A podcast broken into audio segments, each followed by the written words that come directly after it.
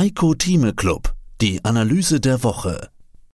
Den vollständigen Beitrag hören Sie als Clubmitglied heiko-thieme.club.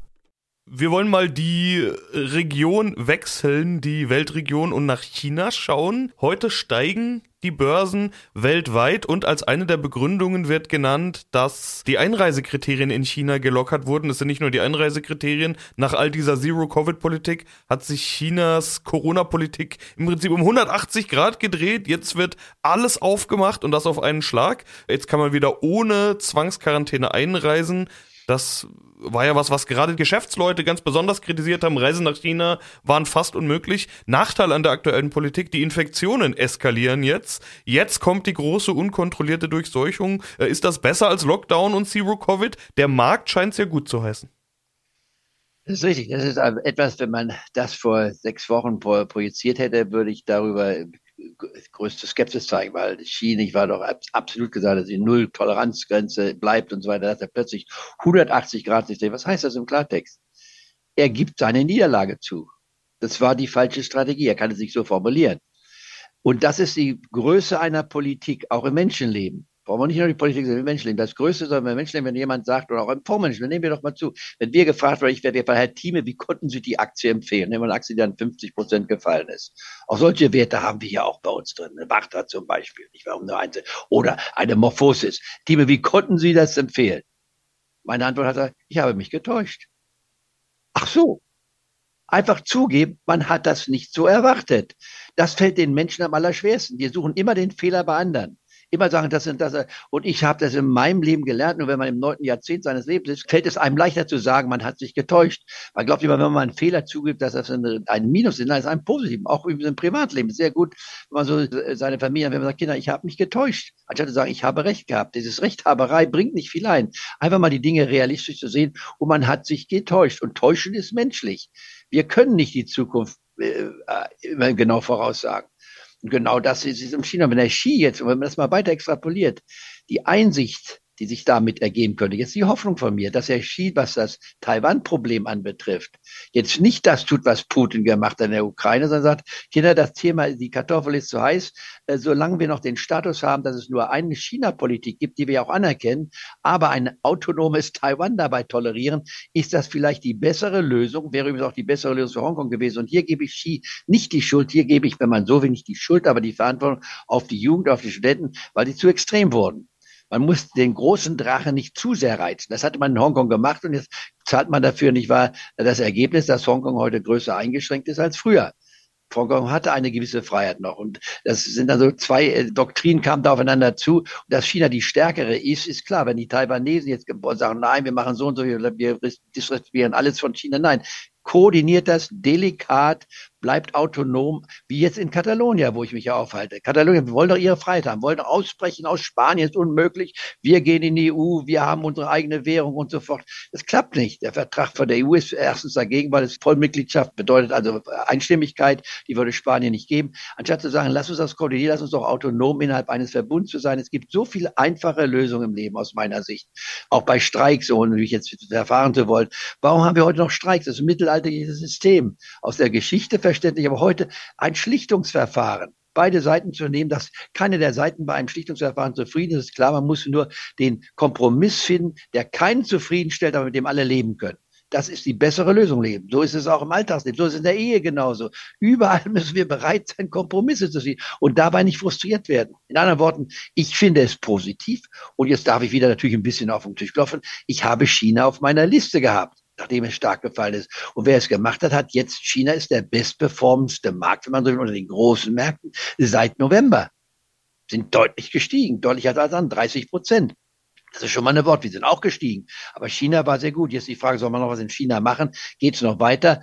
Wenn man jetzt mal längerfristig sieht, auf die nächsten drei bis fünf Jahre, ist China noch lange nicht ausgeschöpft. Kann es nochmal zurückkommen? Natürlich kann es zurückkommen. Deswegen kaufe ich mich hier jetzt in China, in dem chinesischen Fonds, in der DBX 1FX, nicht wahr? Von der DWS herausgebracht mit einem Kostensatz von 0,6 Prozent, wie ich häufig sage, ein bisschen hoch für einen ETF, aber durchaus akzeptabel noch. Da würde ich mich, wenn ich gar nichts habe, sagen, Geht China jetzt von 26 Euro nochmal zurück auf 20, wo es herkommt? Das war der Tiefpunkt, nicht wahr, im September? Oder äh, geht es vielleicht ein bisschen zurück, um dann weiter nach oben zu gehen? Sagen, Spitzenrichtung wäre für mich die 40 bis 45 Euro Basis in den nächsten zwei, drei Jahren. Wenn man das vor Augen hat, muss man sich natürlich fragen, ist 26 zu viel, was ich bezahle? Oder warte ich, bis es auf 20 geht? Wer Letzteres tut und sagt, bei 20 kaufe ich und es geht auf 20,5, um es mal extrem zu formulieren, und dann geht es auf 42, der sagt, der hat die ganze Rallye verpasst. Da Mensch, ich habe es um halben Euro verpasst, hätte ich doch mich eingekauft. Deswegen sage ich, für 26, ich kaufe mich von den gedachten 5 Prozent ein und würde heute sagen, zwischen einem halben oder ein Prozent würde ich auf jeden Fall machen, Minimum halbes oder ein Prozent jetzt. wenn ich ein ein Prozent nehme, das wäre meine bevorzugte Größenordnung, anstatt sagen anderthalb Prozent, dann würde ich die nächste Größenordnung beim ein Prozent auf anderthalb Prozent machen, zehn Prozent niedriger, also von 26, zweieinhalb Euro runtergehend, würde bei 23 ein Viertel, 23,5 die nächste Tranche fällig werden, da würde ich anderthalb Prozent investieren, hätte ich zweieinhalb Prozent investiert, die Hälfte von was ich haben will. Und die letzte Tranche sollte ich Glück haben, würde zehn Prozent niedriger, von 23,5 gehen wir runter, wäre ich also bei der 21 Euro Mark oder 20,5 bis 21, hätte ich eine volle Position. Jetzt sehen wir mal die Alternative an. Der Markt fällt wieder erwarten doch noch unter 20.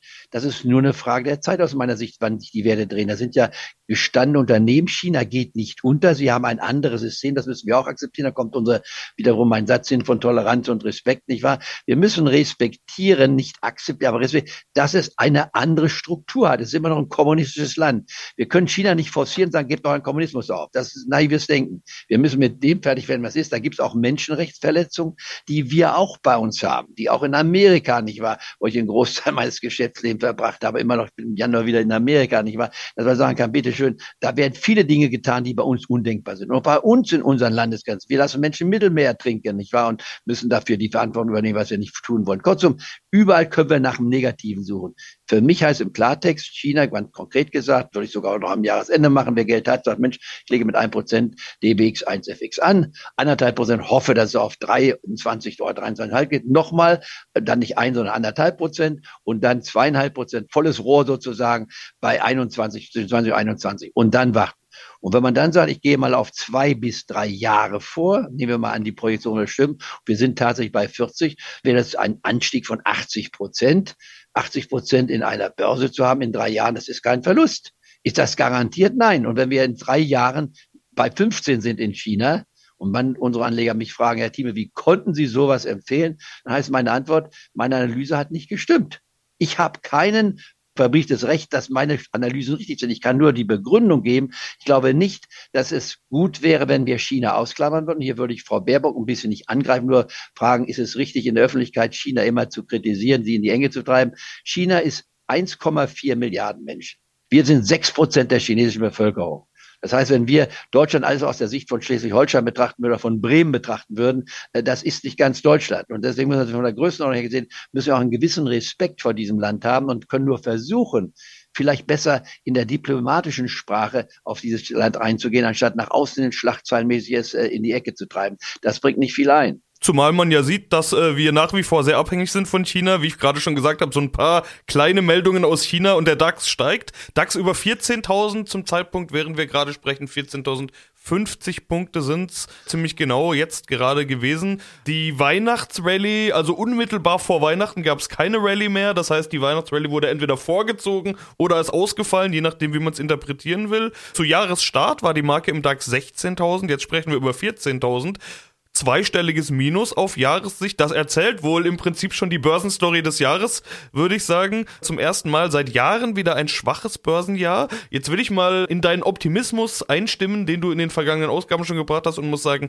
zwei schwache Börsenjahre hintereinander gibt's nicht allzu oft. Und der Dow Jones, der hat in Q4 das beste Quartal seit Q2 2020 hingelegt. Habe ich heute Morgen auf CNBC gesehen. Das bedeutet das beste Quartal seit dieser Corona-Erholungsphase. Also die Zeichen auf Optimismus springen doch gerade so ein kleines bisschen um. Aber als Fazit muss man trotzdem sagen, es war ein schwaches Börsenjahr war ein schwaches Börsenjahr oder ich würde anders sagen, es war ein volatiles Börsenjahr. Das Börsenjahr fing an mit einem Kanonenschuss, die ersten drei Tage, nicht wahr? 16.300. Und meine Meinung, um das wieder mal klar zu sagen, war, wir kommen in ein positives Börsenjahr hinein. Wir können die zehnjährige Hosse fortsetzen. Es gab keinen Ukraine-Krieg. Wir kamen gerade aus dem schwarzen Schwan, Covid mit Erfolg heraus und es ging weiter. Und dann plötzlich die total veränderte Zeit. Für mich war dann der Fünf-Tages-Indikator, den wir dann nächste Woche diskutieren werden, immer ganz entscheidend.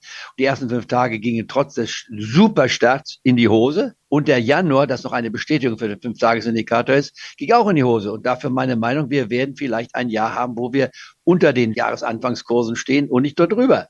Das war ganz wichtig. Bei Corona übrigens ganz anders. Im Corona-Jahr 2020, das hatte ich selbst, obwohl ich mich ja damit permanent beschäftige, hat einer der ganz wenigen, hatte ich übersehen, dass, nicht nur übersehen, sondern ich wollte nicht dran glauben, dass wir am Jahresanfang 2020 hatten wir einen positiven Januar-Indikator und einen positiven, fünf Tage positiven Januar-Indikator. Und das sagte im Klartext in den letzten 70 plus Jahren, das Jahr wird höher schließen, als es angefangen hat. Hätte ich mich daran, ich habe wir haben aus anderen Gründen, wir beide jetzt auch diskutiert. Ich habe gewarnt vor einem Einbruch, der ist auch gekommen und dann gesagt, Ende März bitte kauft. Aber ich hätte nie geglaubt, dass wir einen neuen Höchststand noch haben würden. Und es ist dennoch eingetreten. Also bin ich so ein bisschen auf diesen Indikator weiterhin fokussiert, auch wenn es nicht viele tun. Und wir werden das in diesem Jahr auch wieder in den Vordergrund stellen. Da, wo der Januar hingeht und der fünf Tages hingeht, geht das Gesamtjahr im Endeffekt hin. Und die Wahrscheinlichkeit dafür liegt immerhin über 85 Prozent. Und ich kenne keinen Fondsmanager, mich eingeschlossen, der 85 Prozent Rechte hat. Nicht weil wenn ich sage, manchmal 70, 75 Prozent meiner Prognosen sind richtig, ist das interpretationsbedürftig auch, gebe ich von vornherein zu. Aber so arrogant zu sein, dass ich mit 85 oder 90 Prozent Recht habe, nein. Dieser Indikator hat es halt gesagt. Du hast vollkommen recht, das ist äh, die Dinge, die man hier ins rechte Licht bringen müssen. Und jetzt mal zurück. Jetzt schauen wir mal und leben mal zurück und gucken wir mal die, ich gucke ja sehr viel die Börsenstatistik an. Mehr dazu gibt's im Heiko Thieme Club. Heiko-Thieme.club Heiko Thieme spricht Klartext. Der Heiko Thieme Club.